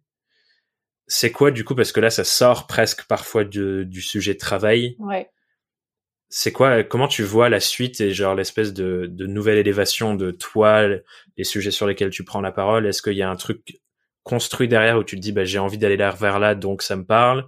Est-ce que c'est spur of the moment voilà ce qui se passe dans le monde et j'ai quelque chose qui ressort et il faut que je m'exprime? C'est quoi le Je pense je veux bien savoir un peu ce qui se passe derrière. Il sera plus travaillé dans un an ou deux, tu vois. Là, je pourrais te raconter après. en post-rationalisation. C'est très, une envie maintenant et je, je, je, je ferai la post-rationalisation après. C'est qu'en fait, euh, tu te rends compte, ben justement, rien qu'avec le travail. En fait, le travail, tu, tu l'as dit, il y a toutes les briques là euh, que, dont tu as fait la liste, euh, freelancing, management, RH, mmh. etc. Mais en fin de compte, tu vois bien qu'il s'inscrit, il s'inscrit dans une société et que euh, la question euh, en fait euh, est reliée à énormément de choses. Par exemple, bah, là récemment avec Nicolas, on a fait beaucoup de contenu sur les villes, sur l'urbanisme, sur la question de ce qui qui est la géographie du travail. Et en fait, tu te rends compte que mmh. bah, quand tu rentres dans ces sujets-là, tu, tu, tu, parles de sociologie, tu parles d'histoire, tu parles de, d'histoire de, des villes, tu te rends compte que c'est fondamental quand tu vois que justement sur le sujet travail, il y a un gros problème dans les villes aujourd'hui, et les très grandes villes en particulier, c'est que c'est devenu tellement cher l'immobilier que tu n'as plus que des classes mmh. créatives euh, qui ont complètement gentrifié les lieux, et tu plus de place pour euh, les gens qui font des services. C'est-à-dire euh, les mmh. infirmières qui gagnent trop peu, les profs qui gagnent trop peu, euh, les éboueurs, les femmes de ménage, les serveurs de restaurants, etc. Ils peuvent plus se loger mmh. là où il y a du travail. Et tu vois que là, cette espèce de dichotomie entre les classes créatives, pour utiliser le terme de Richard Florida, l'urbaniste star du moment, et les, les, travailleurs des services de proximité, parmi lesquels beaucoup de femmes, ben tu vois que là, il y a, y a un mmh. mismatch euh, constant dans les grandes villes où l'immobilier est très très cher. Et ce qui s'est passé avec la pandémie, c'est que ça a accéléré à la fois le, le creusement, puis ça a rendu visible ces trucs-là, c'est que qui étaient les travailleurs essentiels? Travailleurs étaient essentiels, c'était les travailleurs des services de proximité qui travaillent en mmh. général pas à la maison, euh, qui ont des conditions de logement euh, bah, en général dégradées parce qu'ils vivent dans des dans des, euh, des zones très denses avec beaucoup de promiscuité, ils sont parfois obligés de partager le mmh. logement avec beaucoup d'autres personnes des conditions de sécurité moins bonnes. Et ça donne quoi? Bah ça donne euh, des quartiers de Brooklyn ou des, des, toute une partie de, de, New York, Queens et autres où tu as eu plus de 30 000 morts de la pandémie. Parce que c'est les travailleurs essentiels qui non seulement sortent de chez eux donc euh, sont euh, étaient euh, confrontés euh, plus en lien avec, le virus, avec la contagion, pas protégés parce que c'est pas forcément le, le, le, ils sont pas tous euh, infirmiers infirmières, parmi eux il y en a, mais euh, ils prennent les transports parce qu'ils habitent loin, parce que parce que là où ils travaillent c'est loin de chez eux parce que c'est trop cher d'y habiter, mmh. donc ils, ils, ils croisent encore plus de monde et ils habitent dans des conditions un peu dégradées où ils vivent avec des gens qui eux aussi sortent, doivent sortir de chez eux constamment parce que euh, ils peuvent pas se mmh. payer le luxe de travailler à la maison ou de rester à la maison en ayant euh, un chômage partiel. Et donc, bah, qu'est-ce que ça donne? C'est un cocktail explosif. Ça donne 30 000 morts. Tu ajoutes à ça le fait que souvent c'est des gens plus pauvres qui euh, sont plus exposés à d'autres maladies préexistantes, que ce soit obésité, diabète, problèmes de santé divers et variés, parce que plus t'es pauvre, plus t'as des problèmes de santé. C'est comme ça. et ben tu ajoutes voilà 30 000 morts. C'est plus plus de morts qu'en France dans la seule ville de New York. Ouais, c'est fou. Et donc, euh, et donc le sujet des villes, bah, c'est lié au sujet du travail et c'est un sujet de société et ça nous amène à des questions féministes et ça nous amène à des questions mmh. politiques et ça nous amène à des dynamiques historiques. Et euh, en fait, euh, voilà, c'est c'est c'est quand même passionnant de, de, de de parler de tous ces sujets. C'est pas que je me sens légitime partout, c'est qu'il y a beaucoup de sujets sur lesquels j'ai envie de parler et puis après il y en a d'autres où j'ai envie d'interviewer des gens. Et avec Nouveau Départ, mmh. on, on, fait ça, c'est-à-dire qu'on mêle D'abord, on mêle nos, enfin, les sujets de Nicolas et mes sujets. Donc, ensemble, ça fait déjà pas mal de trucs dont on a envie de discuter. Avec l'humilité de dire, on n'est pas là, euh, on, on parle pas en, forcément en tant qu'expert. Il y a des sujets sur lesquels on est vraiment très fort. Genre la politique américaine, Nicolas et moi, on est incollables. Euh, on est très fort. On a enseigné ça à Sciences Po pendant des années. Euh, je peux te dire que là, on est bon. Mais il, y a, des sujets sur lesquels, euh, des sujets finances, Nicolas est très bon aussi, mais il y a des sujets sur lesquels, si tu veux, c'est plus un travail d'exploration, de discussion. Mmh. On a c'est une approche plus humble qui est euh, un point de vue, un point de vue singulier qu'on assume. On cherche pas à être un mmh. journaliste objectif euh, qui fait, euh, voilà, en gros, un truc très factuel. Non, c'est c'est c'est un travail de réflexion qu'on partage avec nos auditeurs. Et donc c'est ça, et et un travail où où on va aller chercher des gens qu'on trouve passionnants et intéressants sur les sujets qui nous inspirent. Et donc, on va les mmh. interviewer. Et du coup, c'est génial parce que as, toi, tu connais ça parce que tu as, développé ça avec ton podcast. Mais c'est d'aller voir les gens, leur dire euh, on a envie de vous interviewer, euh, parler de ça. Parlons, quoi. Discutons. ouais.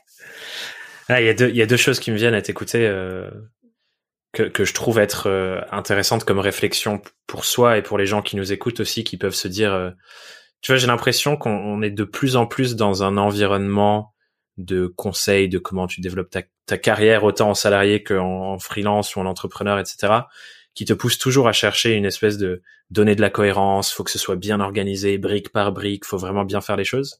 Et à t'entendre, j'ai l'impression que toi, plus le chemin, c'était, en anglais, je dirais follow your interest, mmh. suivre ce qui t'intéresse, vraiment creuser ce qui t'intéresse, t'exprimer dessus et, et, ça me raccroche à d'autres pensées euh, qui viennent de, je crois que c'est Gary Vaynerchuk aux US qui dit ça. C'est, euh, j'ai l'impression de parler très souvent de lui, mais il me parle beaucoup, qui dit ta niche, donc ton ta spécialisation, c'est toi l'être humain, est-ce qui t'intéresse toi, et, et, pourquoi toi tous ces, toutes ces choses te parlent? Parce que bah, si ça t'intéresse toi, c'est que forcément quelque part tu trouves un sens et tu l'as super bien expliqué toi. Ça se trouve, quelqu'un va se dire, mais l'urbanisme et le freelancing, quel rapport? Mm. Mais toi, tu l'expliques super bien parce que tu as suivi, toi, ton fil d'intérêt là-dedans. Mm. Et je trouve que sur le long terme, et ça m'amène à la deuxième pensée qui m'est venue, c'est de dire, je sais pas si tu te souviens, les jeux de, t'as des points et tu les relis avec les numéros 1, mm. puis 2, puis 3, etc. Et ça fait un dessin à la fin. si on prend ça à l'échelle de notre vie, quand on regarde en arrière en post-rationalisant, on a dit ce mot cinq ou six fois pendant l'épisode, c'est hyper facile de rejoindre les points et de se dire, bah voilà, toute la cohérence, je la comprends. Et tu l'as dit super bien avec ce que tu es en train de faire. Quand tu as le point qui est là devant toi, à tes pieds, mm. quand tu es en train de faire le truc, tu vois pas encore comment ça se relie forcément au truc derrière ou au truc devant, mais juste tu es en train de suivre. Mm. Mais par contre, dans un an, tu sauras clairement dire, ben voilà, c'est cohérent parce que machin, et du coup, j'ai compris que ça m'emmenait là. Et je pense des fois, il faut juste se dire, bah, ça m'intéresse. Je comprends pas encore pourquoi c'est en lien avec tout ce que je fais actuellement et à quoi ça ressemblera demain. Mais si ça m'intéresse, mm. c'est que forcément, il y aura une cohérence à un moment donné. Ouais, exactement. Et il n'y a pas qu'une manière de créer cette cohérence. Euh, Je mm. pense que ça marche pas à tous les coups le, fait de se dire que ça va devenir euh, une activité professionnelle. Pas forcément. Ça c'est clair. Parce y a des choses où en gros, t'as pas de modèle économique, hein, faut quand même le dire. Euh, c'est pas, c'est pas si facile. Et si tu crées pas un média où ton modèle économique euh, c'est d'avoir des abonnés, par exemple, bah là aussi c'est pas, c'est pas forcément, euh, c'est pas forcément possible. Hmm. En revanche, là où t'as exactement raison, c'est que, en revanche, ça contribue à continuer de construire qui tu es. Et donc, même si c'est un hobby que t'assumes, que c'est uniquement par plaisir, que c'est une activité annexe qui te complète, qui te nourrit, eh ben, ça fait autre chose. Ça fait des rencontres, des rencontres qui après, en fait soit aussi un réseau professionnel si on veut être utilitariste. Euh, hmm. Moi, j'étais, euh, je, sais pas si tu sais, mais moi, je suis passionnée d'arts martiaux. J'ai fait 20 ans de jiu-jitsu. Hmm. Et les moments où j'étais très mal dans ma peau euh, professionnellement, je passais tout mon temps au dojo à faire du jiu-jitsu. Et donc mes cours particuliers là dont je te parlais, c'était que des enfants euh, ou soit des adolescents qui faisaient du jiu-jitsu avec moi, soit les enfants des adultes qui pratiquaient le jiu-jitsu. Et j'ai eu un nombre d'offres de boulot incroyable. C'est-à-dire que tu es là, tu, mmh. fais ton, ton art martial, tu te roules littéralement par terre avec quelqu'un, euh, son, son, odeur, tu as eu sa sueur sur toi, etc. C'est pas un truc de pandémie. Faut pas faire ça pendant la pandémie. Hein. Mais je crois pas, c'est pas possible de faire du jiu en période de pandémie. Euh, mais du coup, forcément, il y a un niveau de, de confiance et d'intimité qui est tel. Ça, c'était ma communauté, c'était ma famille euh, et, et, et, les opportunités qui sont venues, le soutien aussi. Un jour, j'ai eu un, un, incendie chez moi. Je, il y avait des travaux pendant très longtemps. Je pouvais plus habiter chez moi. Et ben, c'est quelqu'un du Jiu-Jitsu qui m'a qui m'a offert un studio, offert d'habiter dans un studio, pas offert le studio, le, logement. Euh, pendant le temps que dureraient les travaux, en échange de quoi je devais simplement donner des cours de jujitsu à euh, à, la à, l'une des filles, tu vois? voilà, euh, et des, choses comme ça. Et donc en fait, oui, c'est c'est pas on peut c'est nul d'avoir une vision utilitariste, c'est pas ça que je veux dire, mais c'est que en fait, il y a quand même toujours des, ça aussi ces vertus là Voilà, des vertus annexes euh, qui, qui, qui sont qui sont importantes, qui sont les les gens que tu rencontres euh, et ces relations très fortes de confiance autour d'un sujet qui est une passion commune, un truc que tu partages vraiment avec quelqu'un. C'est une relation qui est si forte que c'est c'est un soutien dans la vie à minima, c'est un soutien émotionnel, euh, amical, etc., qui, qui est toujours euh, extraordinairement utile, parce que de toute façon, ta vie professionnelle, tu as besoin de ça aussi pour la rendre solide. Tu as besoin de ce réseau de, de, de, de personnes en qui tu as confiance, qui vont, qui vont te soutenir euh, au sens propre, au sens figuré, quoi que tu fasses. Ouais, complètement. Hyper intéressant. Et c'est vrai que faut, faut, faut parfois aussi s'autoriser à juste suivre des trucs sans qu'il y ait d'objectifs précis derrière et, c'est pour ça que j'aime bien cette phrase follow your interest. Ouais, juste ça, ça va venir tout seul. Suis ce qui t'intéresse, quoi. Ouais, c'est ça. Et le sens, on le trouve au fur et à mesure. Ouais, on va construire ça après. Ouais. On va post-rationaliser. Exactement. Et là, ça fera sens et tout le monde se dira, waouh, c'est fou, comment euh, bien penser son parcours. Il y a un dernier truc sur lequel j'ai envie de venir qui, que j'avais identifié. Je savais pas si ça allait pouvoir rentrer dans la discussion, mais j'ai l'impression que c'est le sujet parfait parce que ça, ça représente un peu tout ce qu'on s'est dit là. Au niveau soi, là on était revenu société, on va revenir à, soi. Euh, et du coup, euh, ça vient d'une de tes newsletters. Je crois que c'est Laetitia at Work. Mm. C'est pas, euh, pas l'autre. Il y en a que deux. Pas de nouveau départ. Et du coup, euh, c'était au mois de juin et tu parlais de de free life stage, euh, free stage lives. Ouais et multi-stage lives. Et du coup, en gros, l'idée que on sort d'un de plus en plus d'un modèle de vie linéaire entre guillemets où on a trois étapes de vie à un autre modèle de construire sa vie entre guillemets où tu as plein de différents niveaux, plein de différentes étapes qui se mélangent où on revient en arrière, on repart en avant, etc. Et je voulais je voulais t'entendre sur ce sujet. Et je trouve que ça représente bien ce qu'on s'est dit là, avec euh, toi, ton, ton, parcours, cette question de suivre son intérêt, puis de revenir, puis de repartir. Mmh. Mmh. Ouais, c'est un, très beau sujet. C'est parti. Euh, enfin, ma réflexion là-dessus, elle est partie de la lecture qui d'une lecture qui a été euh, une découverte euh, énorme, qui est un livre qui s'appelle The 100 Year Life. Il n'a pas été traduit mmh malheureusement. La vie de 100 ans de deux auteurs britanniques qui s'appellent Linda Gratton et, et, et, Andrew Scott et qui sont plus ou moins spécialisés. Ils ont, il y en a un qui s'occupe beaucoup de la question de la longévité et de ses conséquences dans la société, et l'autre, Linda Gratton, qui est plutôt sur les sujets management euh, et économie. Et en gros, ils, ils, ils, étudient les conséquences à la fois pour les individus et pour la société de ce qu'est euh, de, de, de, la longévité. Le fait qu'on vit beaucoup mhm. plus longtemps qu'avant. En gros, depuis deux siècles, on a gagné trois ans de vie euh, tous les, toutes les décennies. Donc notre espérance de vie, qui est aujourd'hui, qui s'approche de 90 ans, on n'est pas encore à 90 ans, mais s'approche de 90 ans, elle était de, euh, je sais pas, 50 ans il y a, il y a, il y a 100 ans. Euh, tu vois, donc on a gagné 30 ans, doublé. On a, en, deux siècles, on a doublé de vie. On a doublé de vie. Et ça veut dire aussi que la société change, c'est-à-dire qu'il y a des gens qui, qui se côtoient, qui côtoient trois, quatre générations différentes. Même parler de seniors en mettant dans un même bloc les gens qui ont plus de 60 ans, ça n'a plus beaucoup de sens puisqu'il y a 40 ans de différence entre les centenaires et les centenaires. Et les centenaires sont de plus en plus nombreux. Hein, et quand on regarde au Japon, mmh. ça devient une vraie classe euh, à part entière. Quoi. Ben là, tu dis, euh, c'est absurde de parler des vieux comme ça, comme dans un bloc, les vieux, tu vois. Ben non, en fait, euh, euh des gens, des gens avec énormément d'énergie, hyper créatifs, hyper valides, en parfaitement bonne santé, qui sont comme un jeune. T'en as d'autres, pareils, mais ils ont plus d'activité professionnelle, donc ils ont énormément de temps, donc ils vont mettre leur énergie dans le monde associatif, etc. Et on a besoin d'eux pour garder nos enfants. que feraient les parents s'il n'y avait pas les grands-parents derrière pour s'occuper des enfants, tu vois C'est de plein de choses, il y a plein de secteurs en fait où tu as besoin de cet apport gratuit, de travail gratuit des jeunes retraités. C'est, c'est, c'est économiquement, c'est des, c'est des centaines de milliards d'euros si c'était rémunéré, tu vois, ou des milliers de milliards probablement. C'est un bloc énorme de notre activité euh, de, du travail gratuit euh, dont on a besoin. Euh, parfois, c'est pas travail gratuit aussi. Il y en a qui bossent, qui bossent parce qu'ils ont créé une autre activité justement en freelance au moment de la retraite. Mmh. Après, tu as ceux qui commencent à, t'as ceux qui ont des soucis de santé, euh, d'autres, euh, enfin bref, tu as différentes phases de vie et, et ça n'a pas de sens. Donc ça, c'est le point de départ. Et le point de départ, c'est de se dire, euh, voilà, puisque ce changement démographique, on, on, on est en train d'assister à un changement radical où notre espérance de vie est très forte et puis l'âge le, l'âge médian de la population, maintenant, il est au-dessus de 40 ans, ça veut dire qu'il y a seulement la moitié des gens qui ont moins de 40 ans. L'autre moitié, il y aura plus de 40 mmh. ans. Et donc, hors 40 mmh. ans dans les entreprises, c'est l'âge à partir duquel tu es plus ou moins qualifié de senior. Alors que, mmh. je veux dire, en fait, tu loin d'être senior. et tu peux pas recruter que des gens de 25 ans, il y aura pas assez de monde. Tu regardes la pyramide des vraiment, c'est pas possible. Donc, si tu veux recruter toi, entreprise, euh, une personne qui a 31 ans, 4 ans d'expérience dans le bon métier, donc pas trop cher parce que que 31 ans, etc. Bah, tu as un moment, ton vivier de candidats, il est vraiment trop limité. Il est très plus possible.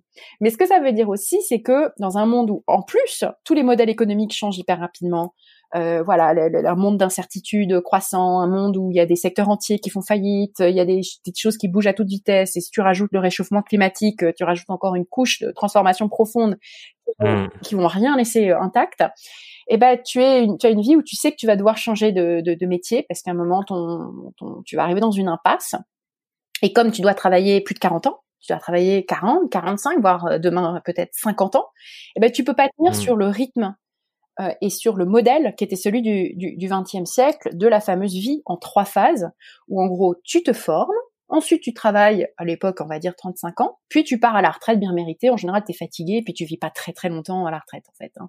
Donc tout tient parce que le système de retraite tient parce que d'abord les retraités sont pas très nombreux, puis en plus ils meurent pas très. Ouais.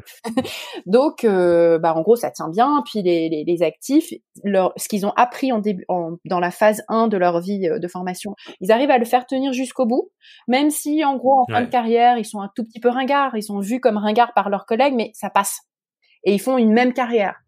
Souvent dans plusieurs entreprises, mais ils font une même carrière. Et euh, ça, hmm. tu vois que c'est, complètement, ça vole en éclats à tout point de vue, parce que on va pas pouvoir tenir 45 ans sur ce qu'on a appris dans une première phase de la vie, pour plein de raisons, parce que des secteurs qui changent, des métiers qui changent. Tout va euh, beaucoup plus vite, euh, robotisation, tout ça, quoi. Plein de choses. Tu ouais, tu pourras pas tenir. Tu vas t'ennuyer aussi. c'est plein de raisons, euh, raisons mmh. économiques et puis des raisons des raisons personnelles. Donc donc tu te formes à tout moment. Tu as des phases différentes. Tu peux commencer une deuxième carrière. Si tu commences une deuxième carrière sur un autre métier, ça veut dire que tu peux avoir un collègue qui est senior, qui est ton senior et qui est plus jeune que toi, parce que c'est une personne dont c'est le premier métier. Et, et donc, mmh. très bien avoir un manager, et ça, ça change, ça change nos codes de la vie linéaire, un manager qui est plus jeune que toi, qui est plus expérimenté que toi sur ce métier ou à ce poste. Et en fait, tu, tu vois que tu voles, fais voler en éclats cette adéquation entre un âge et une phase de la vie. Et, et mmh. une richesse incroyable, parce que, mine de rien, il faut quand même le dire, les gens plus âgés ont une expérience de vie qui est une richesse plus grande. T'as, t'as, t'as, t'as un vécu euh, qui fait que t'as, mais, mais si t'es jeune dans un métier, t'as des choses à apporter qui sont très intéressantes de ta vie de ta vie d'avant. Et donc, si tu es managé par quelqu'un de plus jeune, faut pas que ça soit un management euh, vertical façon 20e siècle euh, où on te dit quoi faire. Non, c'est une relation qui va dans les deux sens parce que la personne plus âgée nourrit de son expérience euh, le travail qu'elle fait, tandis que la personne plus jeune mais plus expérimentée dans, dans un métier va apprendre au contact de cette personne plus âgée. Donc ça va vraiment dans les deux sens et, et c'est ça qui fait que c'est ça devenir super intéressant si on arrive à casser un peu le, la vision linéaire. Ouais, c'est clair. C'est hyper intéressant parce que j'ai l'impression qu'il y a énormément de personnes qui vivent un peu cette rupture avec le modèle en trois phases et qui peuvent le vivre mal du coup entre guillemets en se disant euh, euh, je, je, devais fonctionner comme ça et je, je me réinvente presque qu'ils font à, à, contre cœur entre guillemets alors que c'est un élan fort et elles ont entre guillemets presque plus d'autres choix. T'as raison, c'est même. du coup, je trouve c'est. c'est une trahison parce que quand t'as commencé, quand t'avais ta vie mmh. sur le modèle en trois phases, ça veut dire que t'as mis énormément de billes dans la phase formation. Ça veut dire qu'ensuite t'as mis énormément de billes dans la phase carrière où tu travailles comme un chien, avec tout le temps, avec pas beaucoup de vacances, tu prends pas d'années sabbatiques et ça, tu travailles tout le temps. Et après, on te dit non, finalement, ça va pas le faire. Hein, il y a trop de retraités. Non, ça va pas être 40 ans, ça va être 41. Non, ça va être 42. Non, ça va être 43. Non, ça va être 44. Et là, tu fais non j'en peux plus, tu vois. Si tu si, as commencé, tu as vécu toute ta vie sur la vie en trois phases, c'est intolérable euh, de, de devoir continuer sur ce rythme-là. Euh, mmh. Donc en fait, le problème, c'est que tu peux repenser la vie en trois phases qu'en faisant casser tout le reste. Parce que si tu dis maintenant aux gens qui ont 61 ans et qui pensent prendre leur retraite dans deux ans, qui sont épuisés, qui se sentent etc., dont la vie est, une vie euh, parfois de souffrance, bah, il faut rajouter un an en échange, t'as rien de plus. Sinon, tu as une cote tu as une décote sur ta retraite, c'est-à-dire que tu seras plus pauvre de 15% ou 20%, bah ça passe pas. C'est c'est logique. Je veux dire, je comprends parfaitement. Euh, je comprends parfaitement. Ouais. Et puis c'est toute une vie de voilà ce qui vous attend et finalement ça change. Quoi. Exactement. Et c'est mais c'est hyper intéressant parce que du coup euh, moi je me retrouve parfois dans la situation où il y a des personnes qui euh, ont eu une longue carrière, qui maintenant deviennent indépendants et potentiellement changent de métier et qui, qui me demandent conseil. Et du coup, c'est hyper intéressant de me retrouver dans une posture où euh, il y a des personnes qui ont une expérience de vie hyper riche, qui, qui minimisent souvent. Je me rends compte aussi de ça, de, de personnes qui, qui arrivent plus, pas forcément à tirer le trait de voilà tout ce que j'ai vécu, comment aujourd'hui ça nourrit mon expérience. Euh, et, et, alors que, comme tu dis, c'est une richesse folle sur laquelle il faut capitaliser. Mais c'est marrant de me retrouver du coup dans cette posture, de me dire, euh, et c'est intéressant pour moi aussi de voir comment je me sens par rapport à ça. Et du coup, je trouve que c'est des relations hyper intéressantes de nourrir. Euh, moi, j'ai 26 ans. Oui, je développe euh, cette expertise sur le fait de lancer une activité euh, indépendante et comment il faut faire et les questions à se poser et, et tout ça parce que je baigne dedans tous les jours et c'est ce qui me passionne et je suis mon mon intérêt immense pour la question. Mm. Et, et, et, et, du coup, forcément, je me retrouve dans cette posture-là. Mais du coup, c'est hyper intéressant de, ouais, c'est d'autres formes de relations qui se tissent et je pense qu'on a tous, et même moi, presque conditionné à l'intérieur de nous ce truc de l'âge de, euh, ben voilà, euh, qui suis-je à 26 ans pour conseiller quelqu'un de 45 qui a une carrière, euh, qui a une carrière folle, alors qu'en vrai, si, c'est logique mm. avec le modèle dont tu parles, on, on le comprend mieux. Ouais. Mais c'est intéressant de voir ce conditionnement aussi qu'on a. Multiphase, pardon. T'es né dans, la, une vie multiphase et donc t'as beaucoup plus d'expérience que quelqu'un qui sort de la vie en trois phases et qui, qui sait mmh. passer au multiphase. Donc oui, t'as beaucoup plus d'expérience. En fait, t'es expérimenté. Ouais, c'est hyper intéressant de. Enfin, je trouve que justement, c'est pour ça que je voulais qu'on revienne sur ça parce que ça donne presque un cadre de réflexion et un modèle où on se dit ok maintenant que j'ai le schéma devant moi je comprends ce que je suis en train de vivre je comprends euh, le, ce que ton, ton, ton passage aussi là de futur du travail à des sujets plus sociétaux et peut-être que ça va donner lieu à une nouvelle phase et tu faisais euh, l'enseignement et puis t'es passé à ça puis t'es passé à ça et c'est c'est ok en fait. Et ça fait juste partie de la de la vie que de plus en plus de personnes voire tout le monde va vivre et ça deviendra la norme et on va tous s'habituer à ça et on doit apprendre à être à l'aise avec le fait que oui pendant toute notre vie on va changer peut-être cinq fois de vie quoi. Mmh, mmh. et tant mieux presque on va explorer plus de choses sur cette, euh, cette planète folle et, et, incroyablement intéressante. du coup, si on change comme ça, ça veut dire qu'il y a plus de précarité et ça veut dire que le filet de mmh. sécurité il est sacrément important. Donc il y a tous ces sujets mmh. sociétaux, politiques. On remonte, euh, on remonte euh, sujet sociétal. Sans ça, tu as ce discours où on te dit espèce de privilégié. Euh, toi, euh, de toute façon, tu parles d'une minorité de gens qui ont le choix de faire ce qu'ils veulent et puis qui en plus n'ont pas maman derrière, etc. Euh, moi, j'habite dans telle géographie où de toute façon le seul employeur c'est ça. Là, j'ai perdu mon boulot. c'est pas comme si je pouvais me déménager pour aller à Paris. c'est pas accessible pour moi, etc. Mmh. Et, et puis qu'en plus on pas les, les mêmes opportunités, bah tu dis oui en effet il faut il faut garder en tête qu'il y a un sujet de filet le filet d'en dessous, qui fait que il peut se passer des choses, euh, soit des catastrophes économiques et, environnementales, soit des choix individuels, et les deux on les met sur le même plan. Il y a des gens, ils en ont juste marre de leur boulot, ils veulent faire autre chose, et puis d'autres gens, ils ont perdu leur boulot, ils doivent faire autre chose. Hmm. Et ben finalement en dessous, tu as ce filet qui récupère tout le monde. Tu qui sécurise quoi. Tu, tu meurs pas quoi, et, tu peux, tu hmm. peux euh, t'émanciper, tu peux rebondir, euh, faire autre chose, etc. Et il faut que ça couvre absolument tout le monde. Et on est dans un. Ouais, c'est clair tellement trop inégalitaire. C'est c'est affreux. Hmm. C'est un super euh, super conclusion de cette conversation et merci parce que j'ai vraiment adoré de, de faire ce yo-yo de l'individu à la réflexion sociétale. C'était vraiment cool parce que je trouve ça donne euh, ça donne des clés de lecture différentes et à chaque fois tu vois un point qu'on pourrait voir que sous un angle et on revoit l'autre angle et, et j'aime bien faire ce jeu de voir des choses sous des, sous des angles différents. C'est mmh. vraiment cool. Et euh, on, on, va arriver sur, sur la fin de la conversation et j'ai envie de laisser de la place à tes trois réponses aux trois aux trois questions rituelles de fin euh, parce que voilà j'ai pas envie de les faire en speed et j'ai envie de pouvoir rebondir dessus aussi. Je me garde ce petit privilège. Et du coup la première, on va revenir du coup à toi et ton parcours. Euh, la question c'est quelle est la plus grosse difficulté que tu as que tu as vécu dans ton parcours d'indépendante et comment tu l'as dépassée? Sachant qu'il y a eu toutes ces phases, donc j'imagine qu'il y a eu des belles difficultés de temps en temps. Ouais. Bah, la plus grosse difficulté au tout début, c'était vraiment de me dire comment je vais gagner de l'argent. J'étais obnubilée par ça parce que voilà, j'avais pas de chômage, j'avais pas de parents pour m'aider et gros stress de me dire je peux pas être euh, je, peux pas être sans rien quoi. Donc euh, donc c'était vraiment le, hmm. plus dur et je me retrouvais pas dans le monde des des freelances avec des TJM, tu vois. Les, les TJM hmm. et donc les taux euh, journaliers c'est quoi le M? C'est moyen, taux journalier moyen moyen. Voilà, donc c'est ce que tu factures à ta journée. Et c'est en fait, en gros, quand tu as une compétence que tu vends, et euh, c'est une logique plateforme ou pas plateforme, c'est vraiment une logique transactionnelle euh, sur euh, une tâche avec une compétence, etc. Et moi, comme euh, j'avais pas une j'avais pas ni une tâche ni une compétence très précise, je me retrouvais pas du tout là-dedans. J'étais plutôt déjà dans me dire il faut que je vende qui je suis et quelque chose de plus global. Et, et, les formes contractuelles que ça prend, que ça a pris sont très variées. C'est-à-dire souvent, moi, c'était des trucs de forfait pour un projet global ou une relation mmh. régulière où je restais indépendante, mais on, on, on, me paye régulièrement quelque chose. Enfin, plein de choses différentes. Ou une conférence où là, d'un coup, euh, bah, t'es pas dans une logique de TGM, tu factures euh, cher parce que c'est tout le travail en amont que tu as fait et, et, tu fais ton show.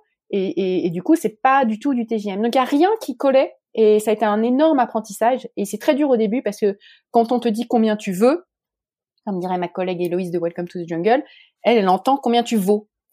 Et euh, hmm. c'est très dur.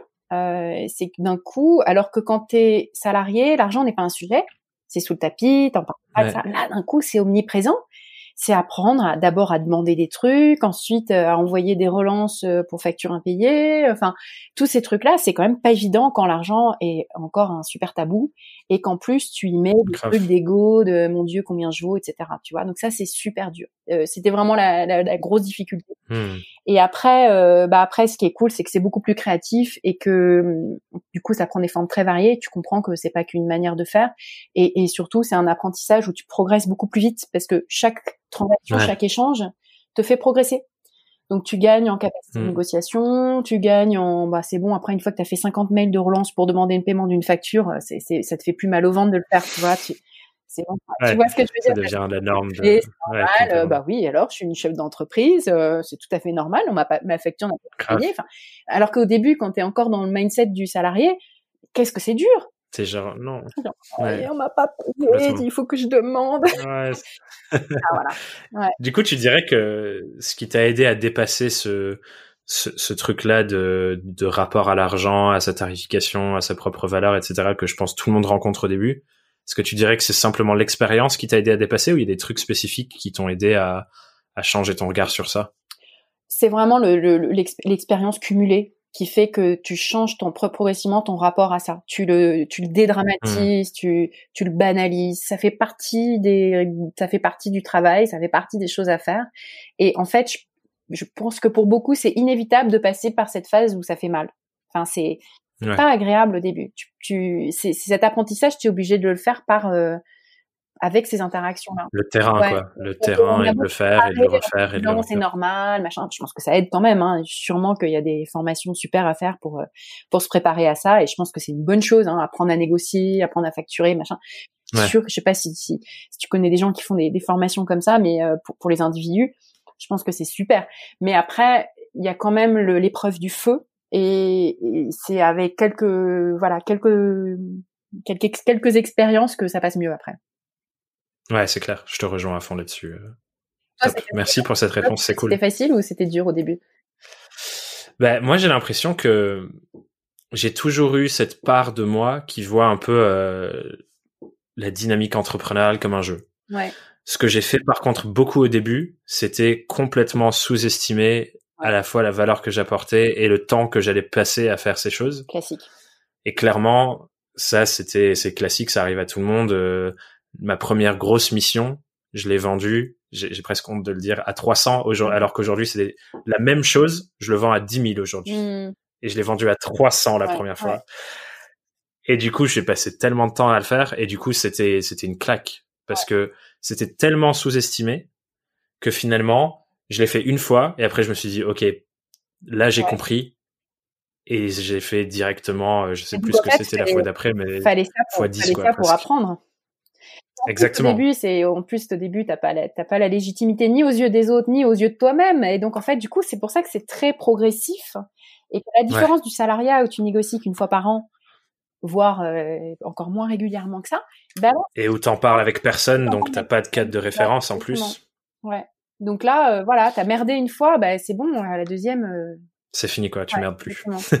du coup, euh, allez merder, sous-pricez-vous, rendez vos comptes et ensuite euh, faites x10. Ou euh, commencez par une formation et évitez les, les, les grosses erreurs. Et faites les choses bien. Vous pouvez gagner quand même trois mois. À la, limite, je pense qu'on peut gagner trois mois. Ce serait dur quand même, mais on peut gagner du temps.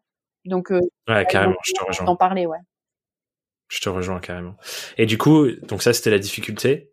Face à cette difficulté, d'autres, enfin toute l'expérience que tu as que as eu depuis depuis que tu t'es lancé, si tu étais face à Laetitia qui est à son premier jour d'indépendance au début de toutes ces difficultés, si tu avais un conseil à lui donner avec la Laetitia de maintenant, mm. ce serait quoi ce conseil? J'ai peur que je serais pas gentille avec elle. J'aurais vraiment envie de la mm. Euh, faut que j'essaye d'être gentille et de l'aider à dédramatiser un peu parce que justement elle était tellement obsédée par le fait de devoir gagner de l'argent qu'elle faisait que des, décisions court-termistes et des décisions mm. court-termistes qui en fait rapportent beaucoup moins au final. Donc, euh, donc euh, c'est de dire, euh, tu ne le sais peut-être pas, mais avec mon expérience, je peux te le dire. Follow your interest, justement. Yes. surtout construis sur le long terme. Donc vas-y, écris tes trucs, publie. c'est pas grave si tu le fais gratuitement. Tu vois, à l'époque, j'aurais pas fait une newsletter, par exemple. La newsletter Laetitia à toi, ça me prend bah ouais. temps, je gagne Elle est arrivée tard. Et elle est arrivée super tard, mais il n'y avait pas encore ce obstacle non plus. Donc c'est, y a en même temps, tu vois, il y a des choses qui changent. Et donc, euh, donc je pense que je lui dirais ça. Euh, je lui dirais de penser au long terme et de publier. Et en fait, moi, le, le moment où j'ai commencé à le faire, c'est en 2011, avant les élections présidentielles de 2012. J'avais créé un, un, blog sur WordPress à l'époque. Je peux dire que c'était pas aussi facile que, que maintenant. Euh, Et hmm. j'avais commencé à publier juste parce que ça m'intéressait. Et j'ai pas creusé ce filon plus longtemps, mais après si, parce que j'avais les cours à Sciences Po, etc. Mais je commençais à être invitée sur des plateaux télé, des machins, etc. Tu, tu vois qu'en fait, je commençais à créer de la légitimité avec du contenu. Et finalement, j'ai fait autre chose et j'ai changé de voie. Mais, euh, mais finalement, j'avais déjà eu ce, ce réflexe-là. goûté au truc. Ouais, exactement. Et donc, euh, bah, quoi que ça soit, quoi que ce soit, je lui dirais de d'aller euh, d'aller publier et d'aller faire des trucs de qualité sur pour le long terme, sans c'est un paradoxal alors que je viens de dire que la difficulté c'est de gagner de l'argent, sans être obsédé par cette question de l'argent. Voilà.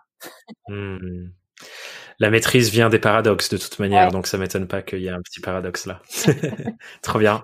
Merci pour cette réponse. Et, euh, et ma dernière question préférée, si tu as une question que tu as envie de poser aux gens qui nous écoutent pour qu'ils prennent un temps de réflexion sur euh, sur eux-mêmes, peut-être sur la société, sur leur activité, enfin bref, sur euh, sur tous les sujets dont on a parlé et tous les sujets qui touchent un entrepreneur indépendant, c'est quoi la question que tu as envie de leur poser?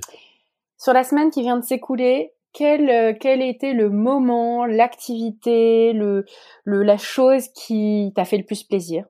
Un kiff, un flow, il y a plein de mots euh, comme ça euh, qui, qui peuvent être utilisés. Qu'est-ce, mm. qu'est-ce que, identifie ce moment-là et essaye de comprendre pourquoi et essaye maintenant de créer quelque chose à partir de ce moment-là. Ça va être soit un petit contenu, un tweet, une interaction, solliciter quelqu'un. Imaginons que tu as adoré un livre bah, tu écris un article dessus et t'écris un message euh, à l'auteur et, et, tu verras. Hmm. Follow your interest et après tu verras ce qui arrive. Excellent, trop bien, super question. Prendre un petit temps de bilan de, de son kiff personnel de la semaine. de la semaine ou des deux semaines si tu préfères, mais. Euh. Super, merci beaucoup Laetitia. Je suis trop content de cette discussion, ça fait vraiment du bien. Très chouette, on n'a pas vu. Je suis content qu'on l'ait enfin fait. ouais, c'est clair. Pour, euh, pour les gens qui ont envie d'en savoir plus sur toi, de suivre tes, tes, différents projets, on a fait un peu de name dropping de tous tes différents projets et des endroits où on peut te suivre. Où est-ce que je les envoie? Est-ce qu'il y a, il y a un endroit où ils peuvent venir discuter avec toi ou suivre ton travail? Alors, nouveau départ, euh, je suis super réactive, que ce soit sur Twitter, sur LinkedIn. Euh, voilà, abonnez-vous, il y a une version euh, gratuite qui est un rendez-vous et qui est un moyen aussi de, de rentrer en contact très facilement. Euh, ma newsletter Futur du travail avec point de vue féministe, Laetitia at Work, aussi sur Substack. Ça aussi, c'est un moyen de me contacter. Et puis Twitter ou LinkedIn, euh, sur lequel je suis régulièrement. Et puis pour me lire, il y aura tous les liens. Welcome to the Jungle, évidemment, euh, où je publie très régulièrement. Excellent. Je mettrai tous les liens en description de l'épisode et, sur la page du, du, site où il y aura ta tête sur la petite miniature de, de l'épisode. Merci beaucoup Laetitia, c'était top.